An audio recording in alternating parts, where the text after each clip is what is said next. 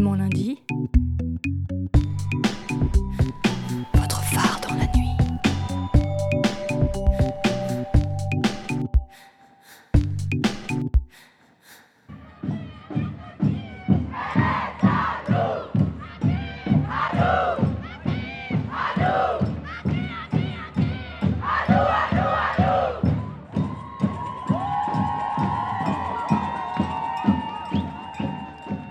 Reconnaissez ce doux son de manif Ces slogans scandés à tue-tête, tels des incantations à la puissance presque magique, c'est le son de la Dyke March parisienne qui a eu lieu le 25 avril dernier. Et ce mois-ci, Gouinement Lundi consacre une émission à la marche des lesbiennes, où durant une journée ensoleillée pleine de cris, de chants et de revendications, 10 000 personnes ont défilé à Paris, 4 400 selon la police, mais dans d'autres villes aussi comme Lyon, Toulouse et Bordeaux.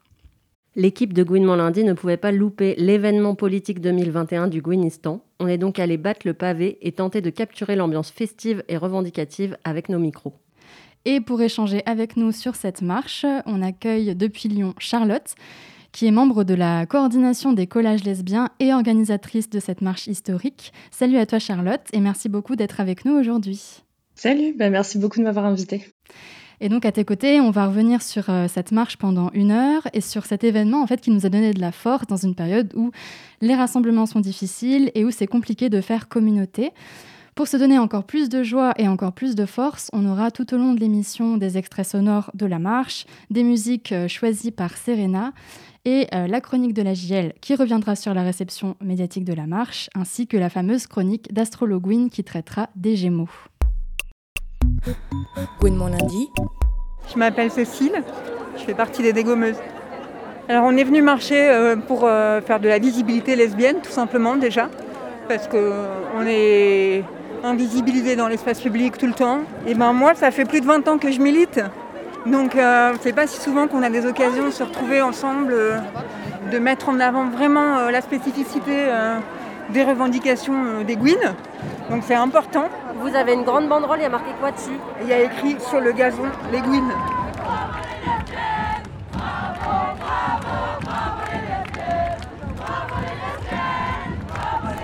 chat et j'ai euh, 39 ans. Moi je suis avec mon équipe de foot, les dégommeuses. Donc on est venu en tant qu'association mais aussi je suis venue à titre personnel. On est venu un peu nombreuses avec une banderole, des pancartes. On a mis nos super t-shirts de l'équipe. C'est mélangé, c'est joyeux. Il y a beaucoup de drapeaux de, de plein de couleurs différentes, des slogans un peu euh, divers et variés. Non, c'est super, franchement, je j'ai même pas fait toute la manif, mais on, je pense que nous, on est plutôt dans, le, dans, le, dans la fin et on m'a dit qu'il y avait beaucoup de monde devant. Donc c'est voilà, je- moi, à titre personnel, je suis ravie. Et au, au nom de l'équipe, euh, je crois qu'on est très très très contente aussi. C'est quoi votre slogan en dégommeuse C'est go, go, go Les deux, go Voilà, bon, c'est simple, mais c'est efficace.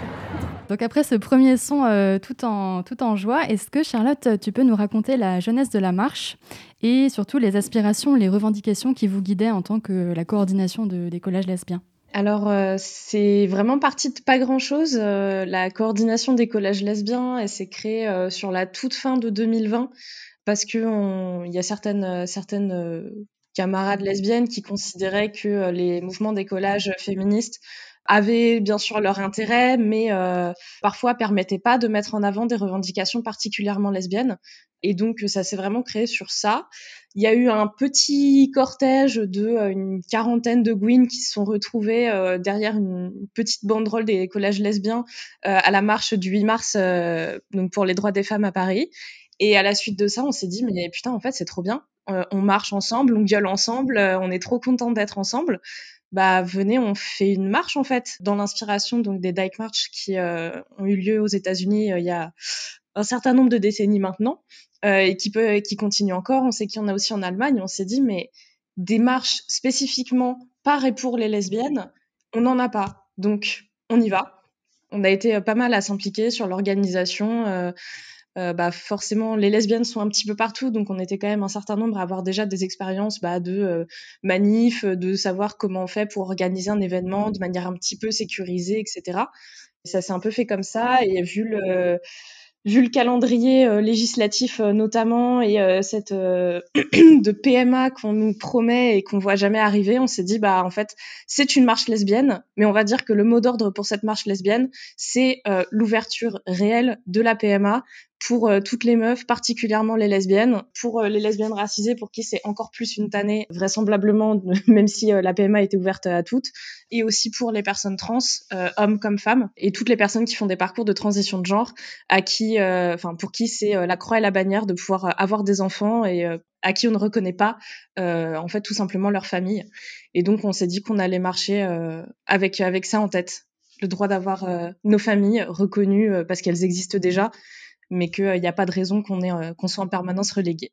Au sein de la coordination, vous êtes plusieurs associations, c'est ça Ou enfin, de quoi ça se compose en fait, Collage Lesbien? Alors initialement, c'était vraiment juste euh, une coordination de petits groupes euh, qui allaient coller des slogans sur les lesbiennes, par et pour les lesbiennes dans plusieurs villes.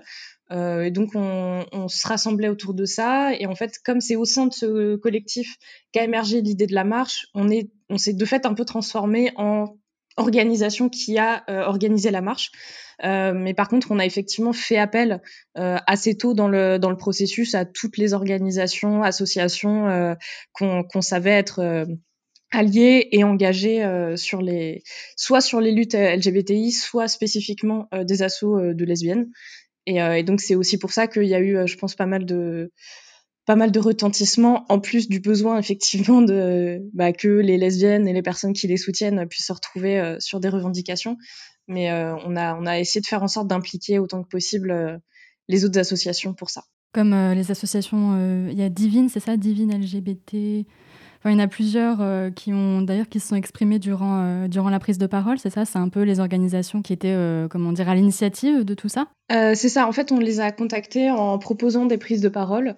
Et donc, ça, ça s'est fait. Et en fait, les lesbiennes racisées du collectif ont aussi énormément poussé pour que bah, les paroles, euh, notamment des lesbiennes racisées, soient particulièrement euh, mises en avant parce que bah, c'est euh, déjà quand t'es lesbienne, t'es souvent remise au placard, mais alors quand t'es lesbienne racisée, laisse tomber. Donc c'était aussi important qu'elles puissent avoir cet espace-là. Et dans les prises de parole, il y a plusieurs associations qui regroupent des personnes LGBT et particulièrement des lesbiennes. donc il y a eu Shams, donc pour les personnes nord-africaines, Divine qui regroupe les personnes afro-caribéennes LGBTQI et les personnes racisées aussi du collectif qui ont une prise de parole euh, spécifiquement pour elles-mêmes par rapport aux revendications des personnes racisées qui sont aussi un peu spécifiques sur les revendications de la PMA. Et on reviendra d'ailleurs sur la spécificité de ces revendications un petit peu plus tard dans l'émission. Euh, je voulais juste rebondir sur ce que tu disais par rapport euh, aux précédentes marches qui ont été organisées il y a quand même quelques décennies, notamment aux États-Unis. Euh, dans les visuels que vous avez utilisés pour la marche, vous avez utilisé des images issues du documentaire Lesbian, Avengers Eat Fire 2 c'est un documentaire qui porte sur l'une des premières marches lesbiennes à Washington en 93. Est-ce que tu peux nous parler un petit peu de ce mouvement-là et de pourquoi vous avez choisi de, de les utiliser pour vos visuels? Est-ce que vous avez eu d'autres références euh, qui vous ont nourri? Alors sur euh, l'historique des Dyke March, bon, je suis pas la, la plus euh, spécialiste de, de l'historique des mouvements lesbiens, euh, et par ailleurs c'est très très rare de croiser des gens qui le sont parce qu'on a aussi des problèmes de d'archivage et, et, les archives lesbiennes et LGBTI c'est un peu c'est toujours très compliqué à accéder en France, même s'il y a énormément de personnes qui font un super boulot pour pour que ça reste accessible. Euh, et donc ces Dyke March, bah, c'est euh, voilà, ce sont des marches de lesbiennes, donc par et pour les lesbiennes. Et il y avait des, revendications euh, assez spécifiques euh, aussi. L'idée de reprendre ces visuels, c'était de dire en fait, on sait qu'on réinvente pas la poudre. On sait qu'on s'inscrit aussi dans un historique, dans une histoire de lutte euh, lesbienne, de lutte LGBTI, où les lesbiennes ont toujours toujours participer à ces mouvements-là, même si ça n'a pas toujours été reconnu, et donc s'inscrire dans cette euh, dans cette histoire aussi de revendication de visibilité euh, de l'action politique des lesbiennes, c'était super important pour nous. C'était pas présent dans les visuels, mais on sait aussi qu'il y a eu euh, donc une marche des, lesbiennes de Jussieu aussi en France. On s'en est aussi inspiré et on sait en fait qu'on est aussi forte de cet héritage de lutte lesbienne en fait. Mais justement, durant la marche, enfin, il y avait beaucoup de de, de, panneaux, de pancartes qui faisaient référence soit à des figures un peu plus actuelles, euh, euh, lesbiennes, un peu tutélaires, genre des, des, panneaux, des pancartes sur Adèle Haenel, sur, sur Céline Sciamma, sur, qui reprenaient les mots d'Alice Coffin. Et je trouve qu'il y avait vraiment une convergence de, comment dire, des, messages exprimés avec vraiment des figures qui revenaient à chaque fois comme une sorte d'histoire politique, enfin d'histoire des lesbiennes qui, qui se manifestaient en fait durant cette, cette marche. Est-ce que je sais pas, est-ce que tu as remarqué ça toi aussi justement, le fait qu'il y ait euh, quand même des, pancartes qui se répondaient et, une sorte de culture lesbienne qui était à l'œuvre? Ouais, clairement, il y avait. Euh, mais en fait, c'est ça qui était super cool aussi, c'est que des pancartes, il y en avait sur, bah voilà, des productions culturelles très récentes. Euh, donc bah voilà, t'as cité bah, Céline Sciamma, Delenel, Alice Coffin, et en fait, il y a aussi des autrices qu'on a entre guillemets tardé à découvrir euh, ou en tout cas qu'on redécouvre sur ces dernières années euh, des années 70 euh, notamment et des autrices Gwyn en particulier et qui écrivaient sur la situation des lesbiennes sur la position des lesbiennes dans on va dire la classe des femmes. Et c'est c'est des choses qui sont hyper fondatrices y compris pour nous qui sommes bah, en fait lesbiennes au 21e siècle. Et donc avoir la connaissance de cette euh, entre guillemets filiation sans mauvais jeu de mots et de cette euh, de cette histoire là c'est aussi super important et de dire que bah en fait voilà le, lesbianisme c'est pas c'est pas juste un truc euh, un peu je sais pas qui qui apparaît maintenant et qui est complètement déconnecté. En fait non il y a des décennies de lutte derrière. Et vous avez vraiment souhaité que la marche soit pas que parisienne ou est-ce que ça s'est fait de façon assez spontanée le fait qu'il y ait eu justement des rassemblements dans d'autres villes? Alors, la coordination des collèges lesbiens, on s'est posé cette question et euh, comme au départ, on pensait vraiment qu'on allait, euh, enfin, on s'est dit à plusieurs centaines, à un millier, c'est une super réussite. Donc, on s'est dit, on va pas disperser nos forces, on va essayer de faire un événement parce que, bah, pareil, en fait, c'était le premier vrai événement euh, public qu'on organisait entre nous. Donc, on s'est dit, le plus simple, vu la centralisation de notre pays, c'est, ce sera plus simple de faire ça à Paris et euh, de permettre que tout le monde ait un temps de trajet euh, qui soit euh, relativement minimisé, on va dire. Et après, il y a d'autres, en fait, ce sont d'autres associations localement qui nous ont contactés en disant ah mais nous on aimerait bien faire quelque chose, soit le même jour, soit la veille, pareil autour de la journée de visibilité lesbienne, parce que bah tout le monde, de fait, c'est clair que tout le monde ne pouvait pas monter à Paris. Et, et donc c'est pour ça qu'il y en a eu aussi dans d'autres villes, mais là le l'organisation, on va dire, n'était pas prise en charge par le collectif des collages lesbiens. Ok, mais ça veut dire qu'il y avait quand même des attentes euh, assez fortes euh, des lesbiennes et pas seulement, pas seulement sur Paris. Nous, on a rencontré, euh, pendant la marche, on a rencontré Alice Coffin, qui est quand même un petit peu notre, notre star politique lesbienne française actuellement. On va écouter un petit son de sa part. Bonjour Alice, qu'est-ce que tu fais là aujourd'hui? Et je souris, je souris beaucoup parce qu'il y a plein de monde pour la, marche lesbienne. Il y a des euh, pancartes de feu.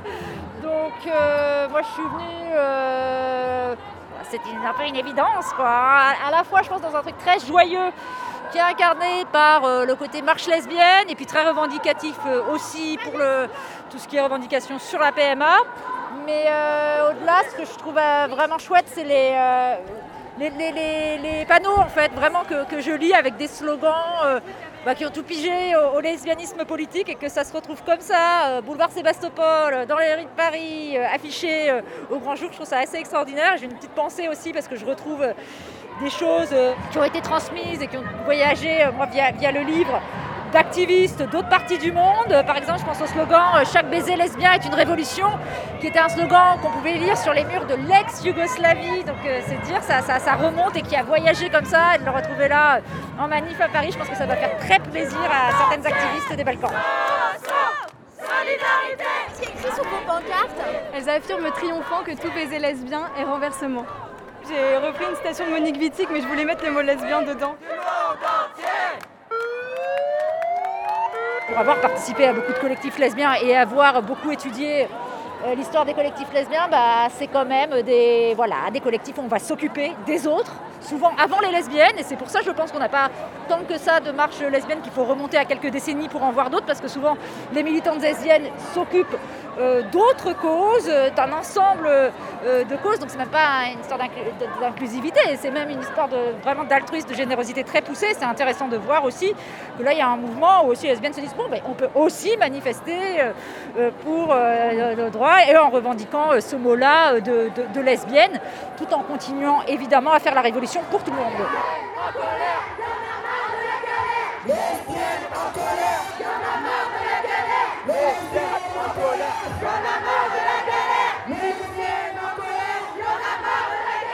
C'est bien aujourd'hui parce que je suis plutôt exténuée là en ce moment. C'est, ça tangue quand même euh, énormément. Donc euh, évidemment d'avoir euh, un après-midi ou au contraire qui n'est que, que sourire et mot doux, goudou, c'est bien.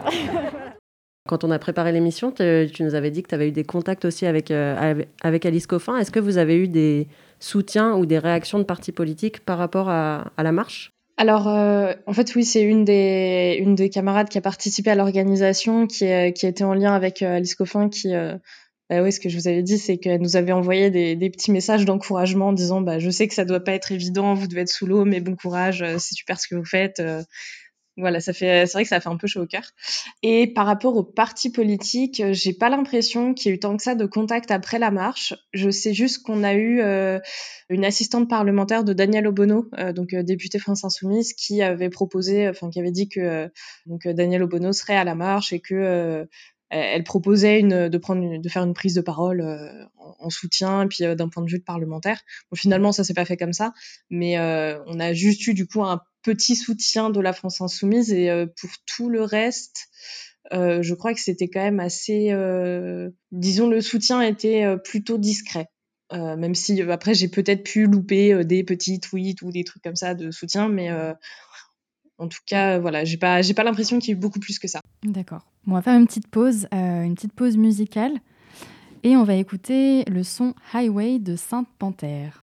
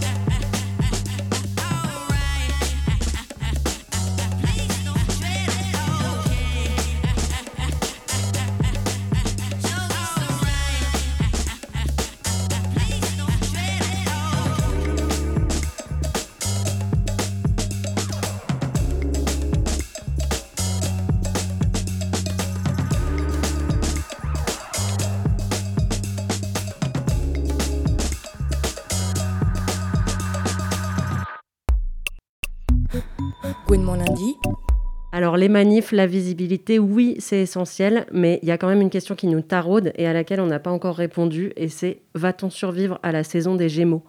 Euh, Pour résoudre ce problème à deux têtes, Ange est venue avec une amie. Alors Ange, à quoi doit-on s'attendre jusqu'au solstice d'été? Pour cette nouvelle chronique en direct des étoiles, c'était l'occasion, en sortant de la saison des taurus, d'enfin écrire une chronique un peu sérieuse. Mais bon, plutôt que d'utiliser la sagesse du premier signe de terre pour, par exemple, prendre du recul, j'ai préféré l'utiliser pour planter les graines du drama, et comme j'ai la main verte, ça a bien poussé. Donc, voici en exclusivité mondiale, mieux qu'une nouvelle saison de Secret Story, le confessionnal des Gémeaux. J'ai recueilli avec la plus totale impartialité et la plus grande curiosité, j'avoue, vos plus précieux reproches, avis et requêtes sur le signe le plus détesté du zodiaque, selon les sondages IFOP 2016, 2017, 2018, 2019 et 2020, en sachant que le 2021 n'est pas encore sorti, les Gémeaux. Et parce que le linge sale se lave en famille, j'ai décidé d'inviter la Gémini de mon entourage la plus représentative de sa catégorie, Hermie, extrême fée de son état et fière représentante du country diking. Alors j'ai dû trier les réponses, d'ailleurs merci à tous, et comme vous vous en doutez, j'ai gardé que les plus dramas, parce que le drama, on adore ça. Le petit 1, c'est pas une question, mais plutôt une réaction. Et c'est une remarque, une remarque qui dit je cite, commencez même pas. Qu'est-ce que vous avez à répondre à ça, les Géminis Commencez même pas. Parce que je sais que vous aimez bien euh, commencer, justement. je pense que c'est une réponse type euh, des personnes qui, euh, comme les haters des Scorpios, se sont fait larguer par des Gémeaux et ne s'en sont jamais remis. Mais c'est pas grave, ça nous est tous arrivé. Ça va bien se passer, on peut en parler. J'ai créé une cellule de décompression si jamais vous voulez en parler avec un Gémeaux. Tout va bien. On mettra le 06 d'Hermie dans, les... dans la description. Et bien sûr que si, on va commencer quand même. Et pas par le plus facile. Dis-moi, Hermie, encore, c'est pas moi qui le dis, c'est les gens. Est-ce que vous faites exprès de, de connaître les gens qu'en surface? Elle est méchante, celle-là. Elle est extrêmement Elle méchante. Est hyper méchante. Euh, en fait, alors, j'ai deux réponses à ça. Soit on les connaît vraiment en surface, mais c'est parce qu'on est trop occupé à penser à un milliard de choses en même temps, comme d'habitude. Soit vous pensez qu'on vous connaît en surface, mais en fait, on, on sait déjà tout de vous. On n'a pas besoin de vous poser plus de questions. Ça ne sert à rien. Parce qu'il ne faut pas oublier que les Gémeaux sont un signe mercurien, comme les Vierges. Bon, c'est voilà, c'est tout ce que j'ai à dire là-dessus. On continue avec une question un peu plus tendre. Pourquoi est-ce que vous rigolez tout le temps? Mais parce que tout est si drôle. Et euh, en vrai, ouais, comme je t'ai dit tout à l'heure, euh, si on rigolait pas, on passerait notre vie à chialer en fait. C'est vrai, c'est vrai, c'est une belle philosophie de vie. Et maintenant, j'ai comment dire un cas d'école, une dissertation, un sujet de bac. Si Gemini était une appli, ce serait TikTok avec tous les gossips. ça, je, te laisse développer. Je, suis d'accord à, à 1000%. Pourquoi? Parce que on a soif de connaissances à l'infini. On en veut toujours plus et des, que, des connaissances euh, hyper pointues aux connaissances euh, qui servent à rien. Et franchement, je suis sûre que si on le cherche un petit peu, il y a des potins sur TikTok. Je, je, suis sûre et certaine que si on cherche bien, bien, bien c'est sûr. Il y en a. C'est sûr. Donc, euh, ouais, ouais, je suis assez d'accord. Donc voilà, bientôt euh, sur vos écrans, euh, quel signe correspond à quelle appli euh, Gros spoiler, les TikTok, ce sera les Gémeaux parce que je vais pas chercher plus loin. Et pour finir, parce qu'on vous aime quand même, la majorité des commentaires étaient pour vous dire qu'on vous kiffe. Parce que c'est vrai, une soirée sans Gémini, c'est pas une soirée réussie. On se retrouve donc le mois prochain pour une chronique qui sent bon l'été avec la saison des cancers. Préparez les mouchoirs et la yoli. Pour ceux qui n'ont pas compris, c'est une blague pas très végane par rapport aux pinces de crabe. Et surtout, bonne Mercure rétrograde.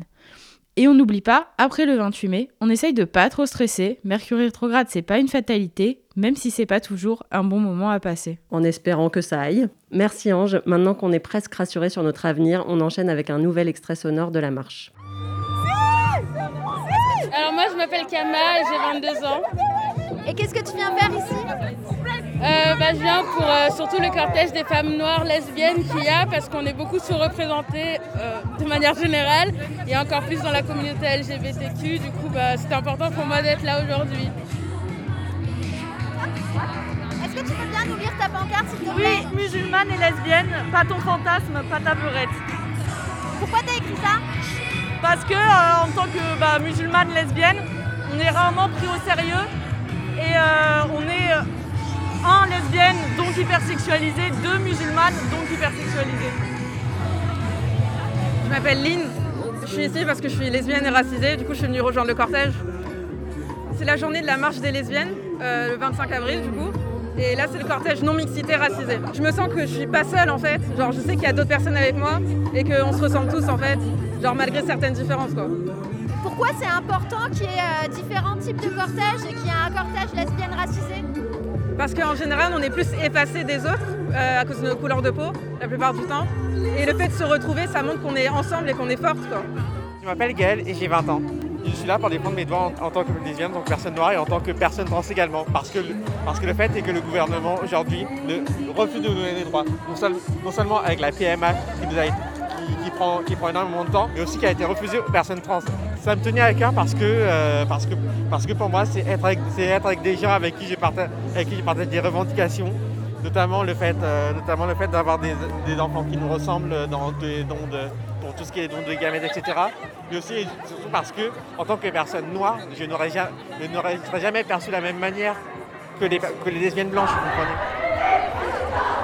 Ouas, 21 ans. Je suis euh, lesbienne racisée et bah, j'en côtoie pas beaucoup. Moi, je suis pas de Paris. Euh, je viens de Rennes et euh, bah, ça me ferait plaisir de, bah, de rencontrer euh, bah, des lesbiennes racisées vu que j'en ai pas beaucoup dans mon entourage, voire pas du tout. Quelles sont les difficultés pour toi en tant que lesbienne racisée au quotidien? Alors déjà, bah, en tant que lesbienne, c'est galère. en plus, on me traite souvent, enfin on me confond, on me prend pour un garçon, je suis garçon manqué entre guillemets. Et le fait bah, d'être racisé, bah, vous connaissez le racisme de, la de, de cette société, du coup, bah, bah, euh, y a, en fait, il n'y a, a, rien qui m'aide. Je, suis aidée nulle part, ni dans ma sexualité, ni euh, de ma race, entre guillemets. Coucou les copaines de Rennes, si vous êtes lesbienne et racisée, n'hésitez pas à me rejoindre. Voilà. Donc là, on a eu un son assez parlant qui va nous permettre d'aborder un petit peu l'approche la, que vous avez eue pour mettre en place cette marche, qui était, euh, je trouve, très inclusive et intersectionnelle. J'ai l'impression que vous avez façonné vraiment une marche qui euh, permettait de révéler la multiplicité des identités lesbiennes et gouines. Et la tête de cortège, comme on l'a vu, était non mixte, composée de lesbiennes racisées, qui étaient rassemblées derrière une banderole rose fuchsia qui disait lesbiennes racisées en bande organisée. Est-ce que tu peux me dire la enfin, tu peux me parler un peu de la façon dont s'est constituée ce, cette tête de cortège? Je crois que tu l'as fait un petit peu au début, mais euh, voilà, revenir un peu dessus et, euh, et voilà, me dire pourquoi c'était important que ces revendications mènent la marche finalement. Il y a souvent une erreur de beaucoup de milieux euh, féministes et ou euh, LGBTI qui disent euh, ah on va être inclusif et donc on va prévoir ça pour des personnes qui ne sont pas là. En fait c'est pas du tout ce qui s'est passé. C'est de fait il y avait des meufs racisées dans le collectif qui ont dit bah entre guillemets vous êtes gentils mais il y a des revendications très particulières, euh, d'une part autour de la PMA et l'accès à la PMA, qui euh, aujourd'hui même pour les personnes en couple hétéro qui ne sont pas blanches, il y a énormément de, de problèmes. Donc, dans les revendications d'ouverture à la PMA, il faudra pas oublier euh, les personnes racisées non plus. Par ailleurs, même avec énormément de bienveillance et de bonne volonté, etc., les personnes blanches peuvent être blessantes, peuvent avoir des biais racistes, etc. Donc elles ont dit, bah en fait, on veut euh, être entre nous, pouvoir marcher, entre nous visibiliser le fait que oui, les lesbiennes racisées existent euh, et qu'on va gueuler exactement comme vous et qu'on a nos revendications et qu'on va les porter et qu'on sait les porter. Et donc, euh, en fait, ça s'est fait assez naturellement de dire, bah ouais, en fait, s'il y a un cortège particulier pour les meufs racisées, qui soit en tête, mais après, c'est vrai qu'on là où il y a peut-être eu un, souci, on va dire, dans l'exécution de, de nos deux cortèges en non-mixité, donc d'une part euh, pour les lesbiennes racisées et d'autre part simplement euh, pour euh, les lesbiennes, euh, quelles qu'elles soient, ça a été qu'on s'attendait vraiment pas à ce qu'il y ait autant de monde. Donc, on a eu la, naïveté de ne pas prévoir euh, un cordon en se disant bon bah voilà les personnes sauront euh, là où est leur place ou non. Et puis on voulait pas non plus que ce soit un peu flippant genre euh, tu rentres tu rentres pas euh, ou en tout cas donner ce genre d'image euh, sauf que euh, ce qui s'est passé de fait, c'est qu'on a été euh, submergé, notamment le SO qui n'était pas du tout assez nombreux, submergé par énormément de, de monde qui, euh, de manière plus ou moins bienveillante par ailleurs, s'est inséré dans des cortèges. Donc on a vu, enfin voilà, des euh, des mecs avec des drapeaux billes dans des cortèges qui étaient censés être pour les lesbiennes. Donc c'est super cool d'être là en soutien, etc. Mais c'est vrai qu'on l'avait pas prévu comme ça.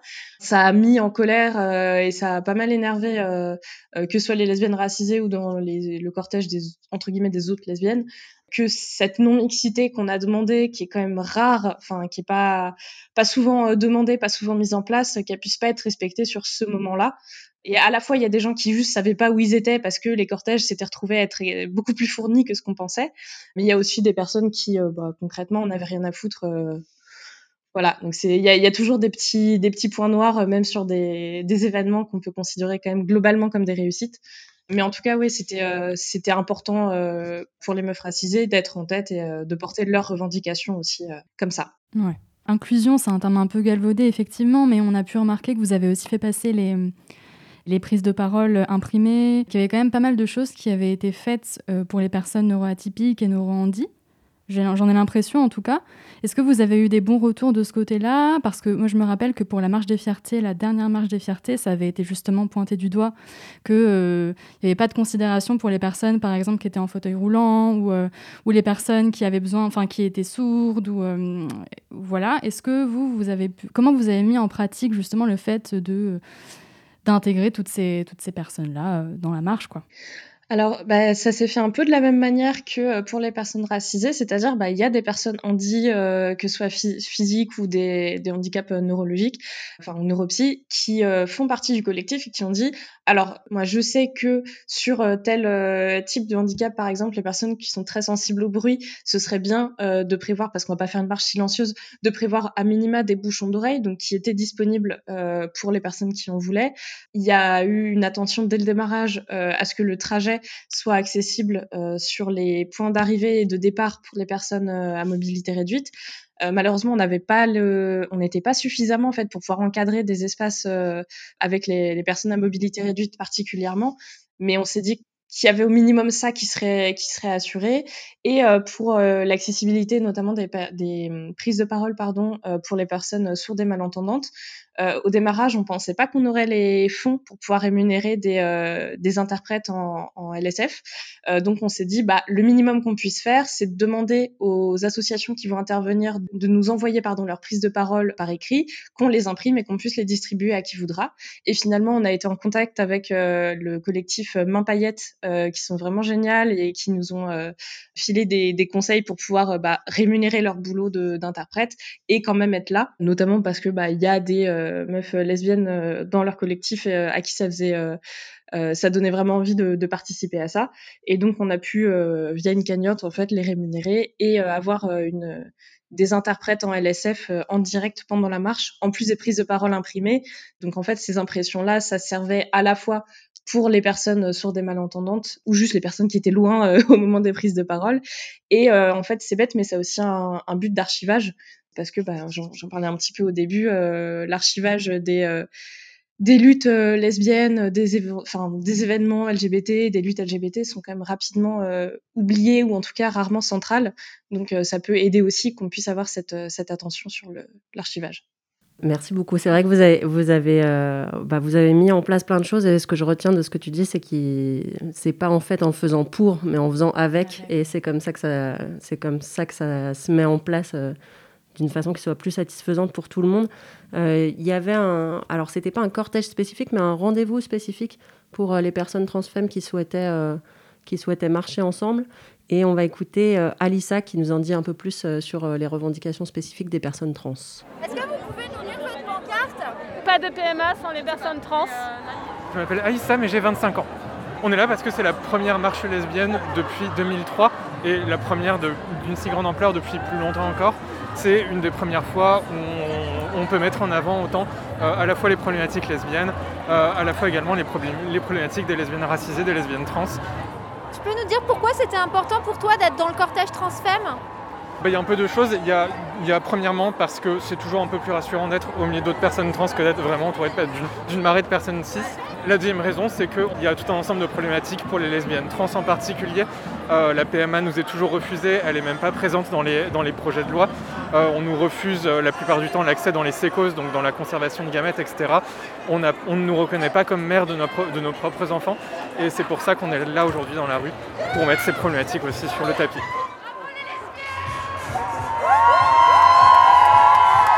C'est assez fou ouais, de voir le monde, le monde qu'il y a eu pour une marche qui a été organisée en, en, à peine un mois et vraiment sur nos problématiques lesbiennes alors que c'est un mot qu'on enfin, qu'on a du mal à faire entendre, etc. Donc ouais, on est, on est quand même grave heureuse, ouais. mon lundi.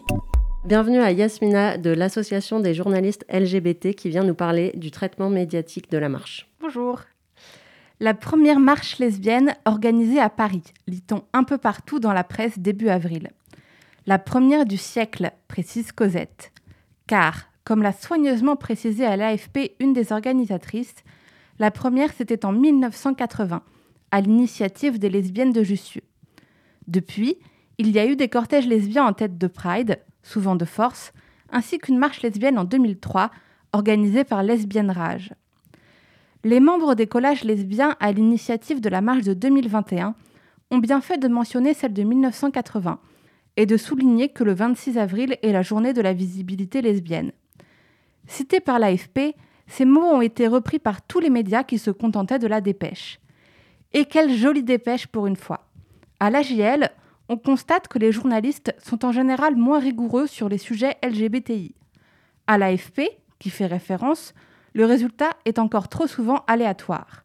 Mais cette fois, les infos sont là. Le Sénat traîne des pieds, Hollande avait promis, les lesbiennes ne sont pas écoutées, Adèle Haenel, Céline Chama et Alice Coffin étaient à la marche. Ouest France, 20 minutes, Le Figaro, L'Express et d'autres encore ont repris ce minimum d'infos et c'est déjà fou pour l'actualité lesbienne. Est-ce que d'autres médias sont allés plus loin que la dépêche? Oui, quelques-uns.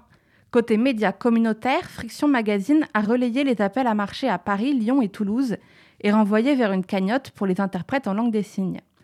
En amont de la marche, Cosette, j'en ai parlé au début, évoque celle de 1980 et se penche sur les revendications des organisatrices de 2021 et le programme des discours.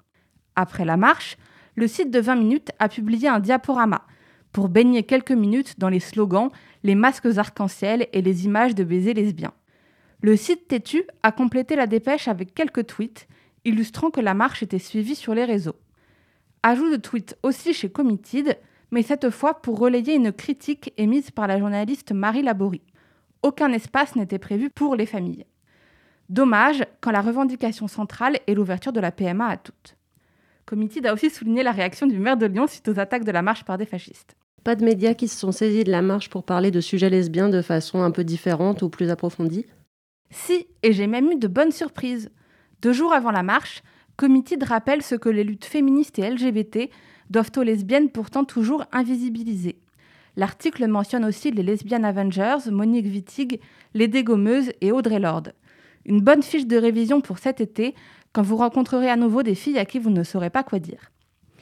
Aussi quelques jours avant, Mademoiselle propose un éclairage historique sur les Dyke March à Londres, Berlin et dans plusieurs villes américaines pour savoir d'où l'on vient.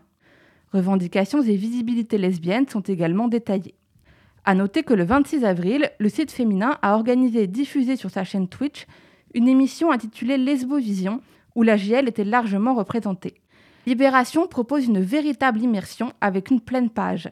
Un reportage où l'on croise une diversité de lesbiennes, des détails sur les enjeux spécifiques aux personnes trans et racisées, une explication de l'expression génie lesbien rendant à Alice ce qui est à Coffin. À cela s'ajoute un petit encadré sur la législation dans les autres pays européens et un édito sur la politique électoraliste du président. Un beau travail. Et pour finir, sur le site de l'Humanité, une très intéressante interview d'une doctorante en sociologie dont la thèse porte sur la visibilité des lesbiennes dans l'espace public. La chercheuse, Sarah Jean-Jacques, détaille la lesbophobie, parle de codes hétéronormés, d'hypersexualisation, de différences de traitement entre gays et lesbiennes. Un éclairage comme on en voudrait plus souvent. La marche lesbienne a été un vrai succès. Ça s'est vu dans la rue, mais on a pu aussi le mesurer dans les médias. Une bulle d'air dans ce contexte. Allez la presse française, on continue comme ça. Merci beaucoup, merci la GL pour ces nouvelles plutôt réjouissantes. Donc on voit que la visibilité médiatique était bien là pour une fois. Nous, on n'avait pas eu totalement cette impression, notamment sur la télé. Euh, est-ce que vous, à Collège Lesbien, vous, vous êtes satisfaite en fait du, relais médiatique? Comment vous expliquez un tel euh, écho? Alors sur le relais médiatique, euh, on a on a quand même vu que c'était surtout des médias qu'on va appeler communautaires, euh, donc euh, spécialisés sur les informations LGBT, on va dire, qui ont beaucoup relayé ça parce que bah, c'est vrai que c'était quand même un petit événement. Mais sur la presse généraliste, on a été effectivement agréablement surprise par la, qualité de certains articles, par exemple celui de Libération dont vient de parler Yasmina. C'est vrai que on n'a pas non plus eu un, un emballement particulier euh, ni sur la visibilité lesbienne ni sur euh, le sujet de la PMA au-delà de ça ça a pas non plus réveillé un d'un coup mis une nouvelle euh, une nouvelle euh, un nouveau sujet pardon euh, à la tête de l'agenda politique mais bon on, on va pas lâcher pour que ça devienne le cas on va dire. Merci. Gouinement lundi. On va écouter un petit son justement qui parle des revendications sur la, sur la PMA, mais donc ce qu'on comprend c'est qu'à la fois il y a eu un retentissement médiatique un peu fort sur le jour J, mais que ça n'a pas créé de gros changements politiques.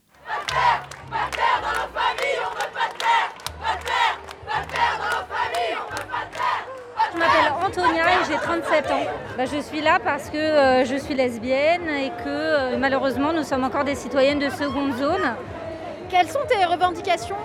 Alors pour commencer la PMA pour toutes, le fait qu'on puisse aussi avoir un enfant en couple sans nécessairement se marier. Moi j'ai 37 ans, euh, j'ai presque fini mon temps de fécondité en tant que femme.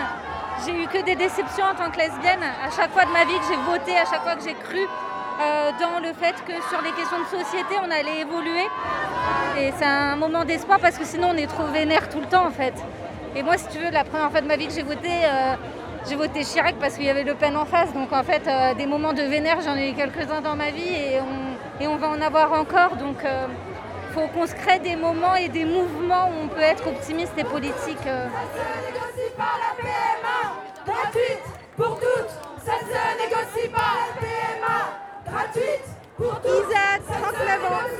Et euh, donc Isa, toi t'es pas lesbienne Euh, non, mais euh, je suis venue en soutien aujourd'hui parce que je trouve ça bien que les femmes puissent faire des enfants sans les hommes, avec toutes les garanties, les mêmes que les autres parents.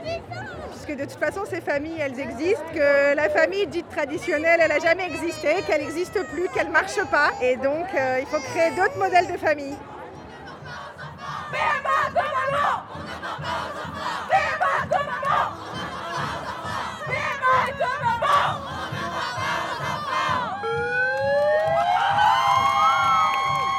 Sarah, j'ai 31 ans. Je viens des États-Unis. Je trouve ça inadmissible que la France soit si arriérée par rapport aux droits. Vous avez peur que nos gosses soient plus mignons que les vôtres? Je pense que c'est le souci. C'est le hétéropatriarcat qui a peur de, pe- de perdre leur monopole de la famille.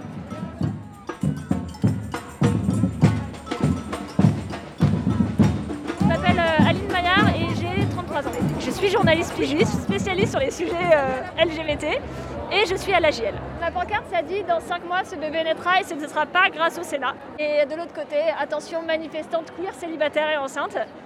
Euh, qui était aussi euh, parce que j'avais peur de me faire écraser, quoi, soyons clairs s'il y avait un problème. Moi du coup ça fait euh, un an et demi que j'ai décidé de faire une PMA. Là je suis enceinte du coup de 4 mois, 4-5 mois, et j'ai fait un parcours de, PMA en France grâce à un médecin qui accueillait du sperme, des banques de sperme danoises. Et d'ailleurs j'en ai parlé dans mon podcast à la recherche du sperme parfait, de toutes les questions que ça a entraîné, au-delà de la technique, euh, où est-ce qu'on veut aller, euh, euh, combien ça coûte, etc. Il y a aussi vraiment la question de qu'est-ce qu'on veut comme sperme? Est-ce qu'on veut connaître le donneur? Est-ce qu'on veut pas connaître le donneur? Est-ce que à, quoi faut que le donneur ressemble? Et tout ça, c'est des questions dont on parle pas du tout quand on traite de PMA, alors qu'en fait, c'est hyper important et ça concerne aussi les hétéros, parce que pour l'instant, en France, c'est toujours les médecins qui choisissent pour les familles du, sperme et qu'en plus il y a des manques de sperme pour plein de groupes, euh, notamment racisés, donc c'est hyper important de réfléchir à ça.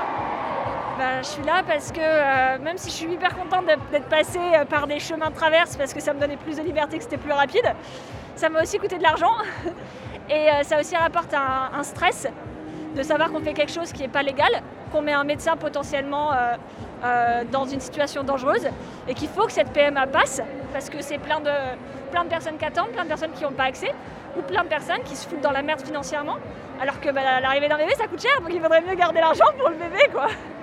C'est un peu la première manif de ton bébé Ouais, grave, j'ai demandé, c'est pas un peu, c'est carrément la première manif de mon bébé. Du coup, j'ai demandé à tous mes potes de me prendre en photo et clairement, ça va rentrer dans, le, dans les images importantes de la famille, le récit familial, quoi. Donc on a même rencontré des bébés en manifestation. Charlotte, juste pour revenir sur euh, ces sujets PMA, là, on, a balayé beaucoup de choses avec ces, avec ces sons.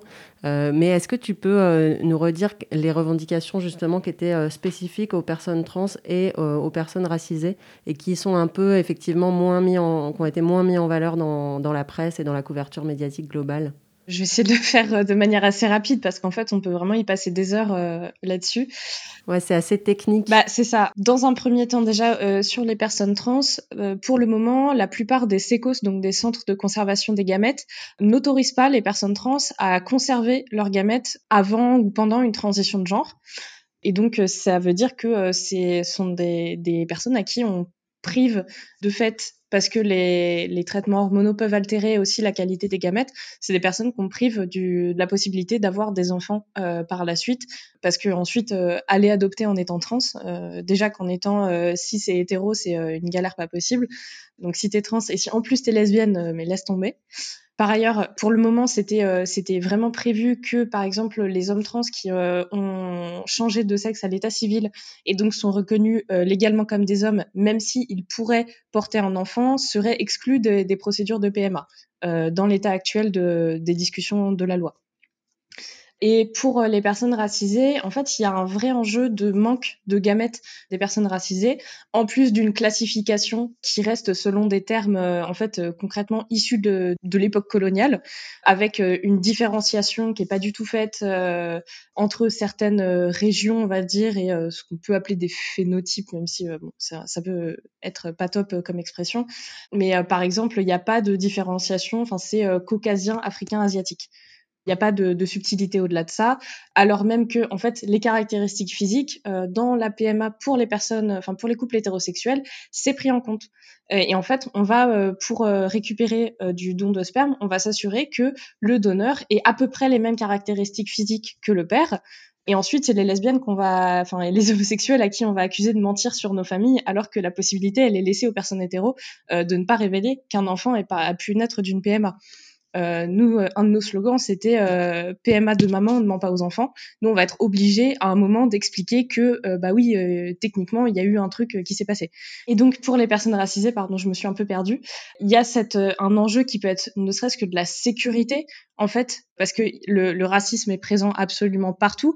Donc, si on voit déjà deux mamans racisées, niveau lesbophobie et racisme, bonjour, mais si leur enfant est blanc ou métissé ne correspond pas à leur famille, en fait, ça peut aussi poser, mais vraiment très bêtement, des problèmes de sécurité où on peut ne pas croire, par exemple, que euh, l'enfant est bien le leur. Et accessoirement, c'est aussi, euh, bah voilà, ça fait partie des choses qui sont prises en compte au moment de fonder une famille, que ce soit pour les euh, personnes hétéros ou homosexuelles. Euh, pour les hétéros, on se pose pas la question, on dit oui, oui, euh, bien sûr, il faut que l'enfant vous ressemble, il n'y a aucun problème. Mais par contre, pour les personnes racisées et particulièrement pour les homosexuels, on va dire ah, mais quand même, vous êtes un peu difficile, etc. Alors qu'en fait, on nous demande systématiquement, et particulièrement aux personnes racisées, de toujours plus s'expliciter, de toujours plus enfin voilà, de devoir en faire toujours plus pour des choses qui sont considérées comme être normales quand il s'agit de personnes euh, cis et hétérosexuelles. Merci, bah, c'était très clair du coup. Euh, c'est ce qu'on appelle, c'est bien ça quand on parle d'appariement, c'est euh, la question de pouvoir choisir un donneur qui ressemble physiquement. L'appariement, mais pour le moment ça a été, mais ça a été rappelé dans un des un des sons que vous avez passé, c'est uniquement les sécos, donc les centres de conservation des gamètes et les médecins qui choisissent ça.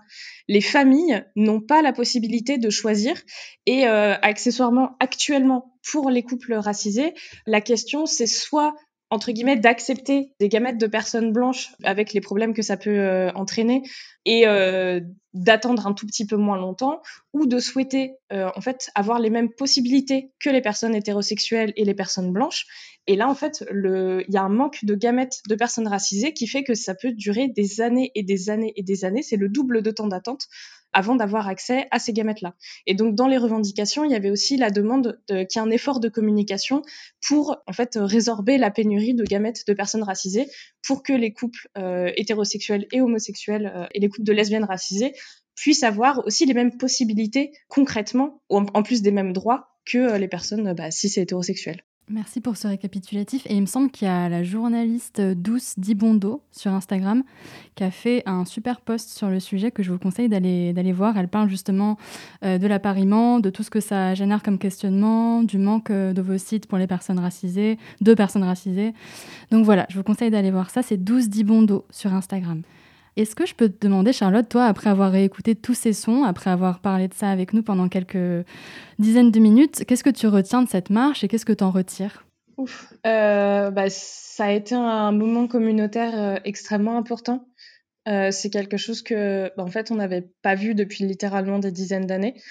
J'espère que ça va aussi participer en fait à ce que bah, plein de meufs qui se découvrent peut-être lesbiennes, bah, en fait, n'aient plus honte de ça, de dire bah ouais en fait ce mot-là, on peut être des dizaines, euh, des dizaines de milliers à le scander partout euh, dans toute la France et c'est pas un gros mot et en fait c'est ok d'être lesbienne et ça empêchera pas euh, de faire de fonder une famille.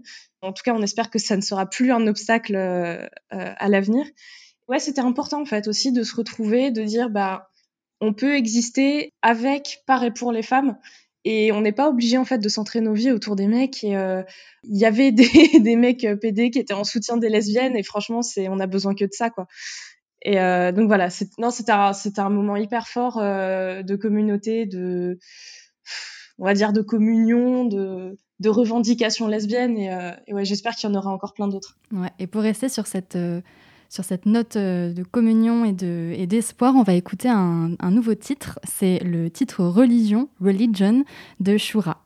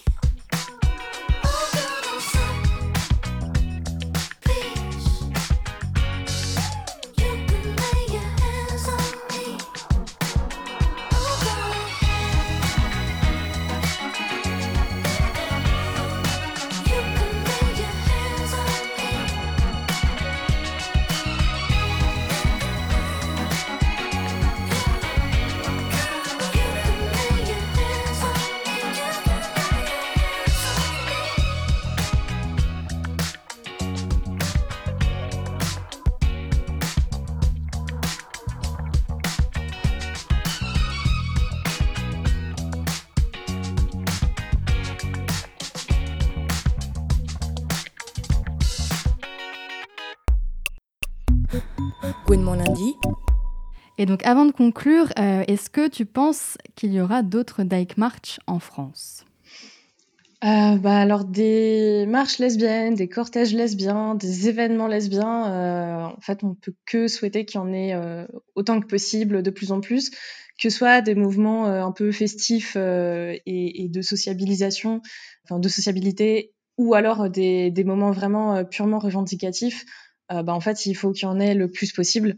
Et euh, notamment là, on arrive sur la entre guillemets la saison des Pride, enfin le mois des Pride, et euh, donc on peut que appeler toutes les associations, tous les organisateurs, organisatrices euh, des marches des fiertés à, à, mettre en avant aussi la question de la PMA, qu'on relâche pas la pression sur les parlementaires, parce que c'est un peu le moment ou jamais.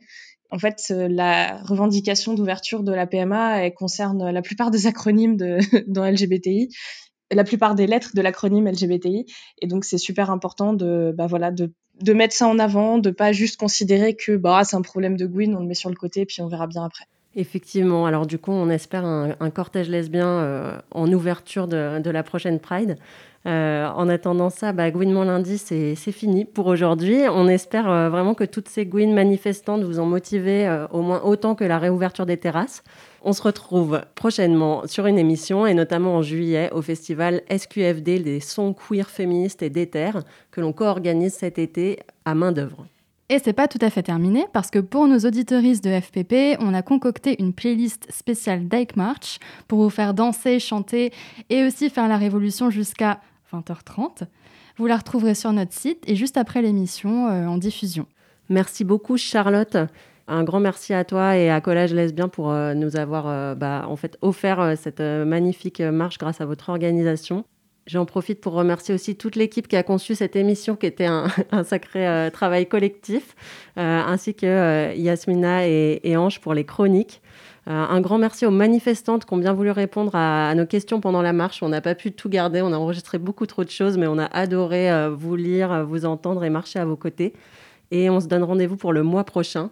Et on se quitte avec Britney Spears au Gouinistan.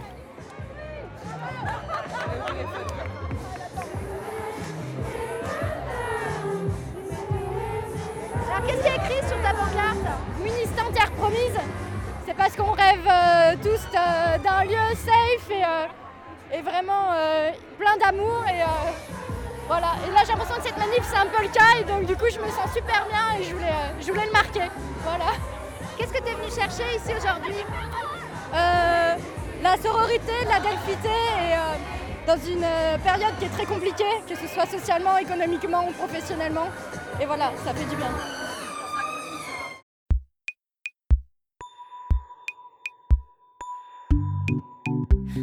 Gouinement lundi.